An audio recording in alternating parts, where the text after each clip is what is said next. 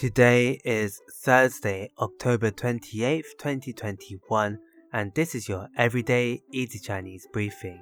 大家好，我是林老师, and in under 5 minutes every weekday, you'll learn a new word and how to use this word correctly in phrases and sentences. Today's word of the day is li, li, which means ceremony. Let's practice by making different words phrases and sentences with li.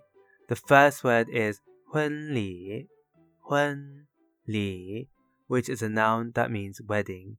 Let's look at each character of this word. 婚 means marriage and li means ceremony.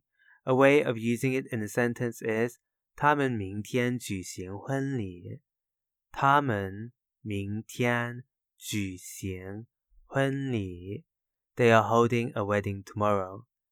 Another word we can create with li is li wu. Li wu.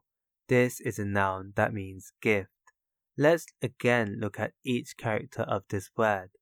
Li means ceremony and wu means object.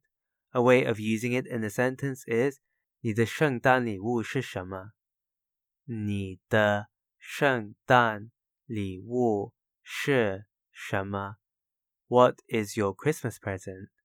Finally, we can create the word 礼貌,礼貌, which means manners. The 貌 here means appearance. A way of using it in a sentence is 他没有礼貌。他没有礼貌。She has no manners. Today we looked at the word 礼, which means ceremony, and we created other words using it.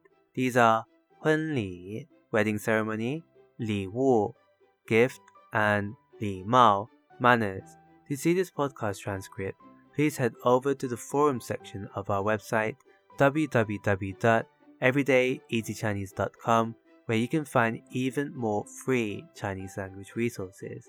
See you again soon for more practice.